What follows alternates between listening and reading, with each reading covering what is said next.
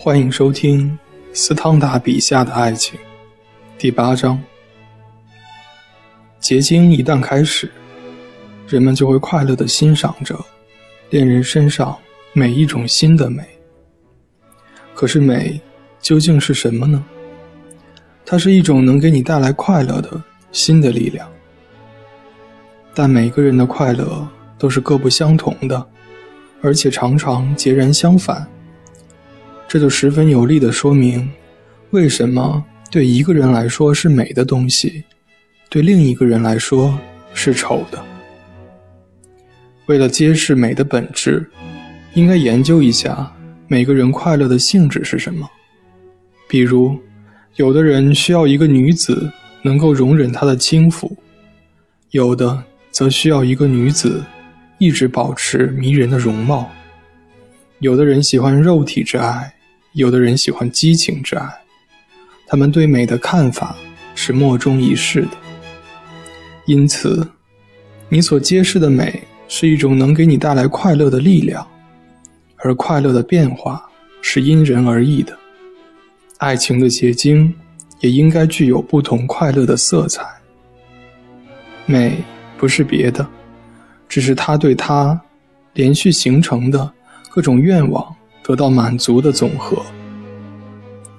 为什么人们会快乐地欣赏着他在其所钟爱的人身上发现的每一种新的美呢？因为每一种新的美都使我们的一种愿望完全称心如意。你希望他温柔，他正是温柔的，他却立即以一个罗马人的神态出现了。这是心理上的原因，因此。爱情乃是最强烈的感情，在别的感情方面，各种愿望必须与冷酷的现实相适应；而在爱情方面，恰恰是现实在极力适应着愿望。因此，强烈的愿望恰恰能在爱情的实现上获得最大的享乐。有着普遍一般条件的幸福。对完全满足特殊愿望方面具有影响力。首先，它就像是你的财产，因为唯有你能使它幸福美满。其次，你的功勋决定着它的价值。这个条件，在弗兰西斯一世和亨利二世的风流和具有骑士风度的宫廷里，以及在路易十五。讲究风雅的宫廷里是非常重要的，而在一个制宪和代议制的政府的统治之下，女人们就失去了所有这类影响力。对于那些浪漫的心灵来说，她的心灵越是高尚，那么你在她怀抱中所感受到的快乐也就越美妙无比，而且也越显得那些粗俗的考虑。是那样的卑劣。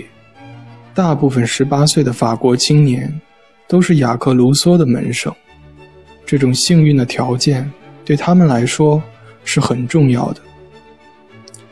为追求幸福而采取的行动又没有把握，往往使人心灰意冷，迷失方向。最明智的男人一旦坠入情网，就再也看不清事物的本来面目了。他低估了自己的优势，却极力夸大着对象对他最小的青睐。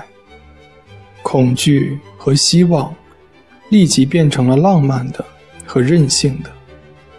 他不再把什么小事儿不当回事，他对事情的可能性已经失去了感觉。一种想象出来的情况，成了实现他幸福的现实。晕头转向的。一个可怕标志，就是当你想到某件事儿还很难看得清时，你看到它是白色的，并且认为这会有利于你的爱情。过一会儿，你发现它其实是黑色的，而且最终你还是觉得它对你的爱情有利。就在此时此刻，那个受着致命的怀疑心理折磨的心灵。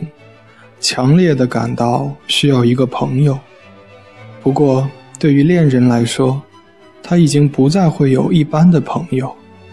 人们都知道，在宫廷中的这类情况，这就是一个有教养的女子所能宽恕的一种轻率行为的根源。斯汤达认为，美是一种能给人带来快乐的力量。每个人的快乐各不相同，所以美也就因人而异。对此，你有什么看法呢？欢迎留言，我们一起讨论。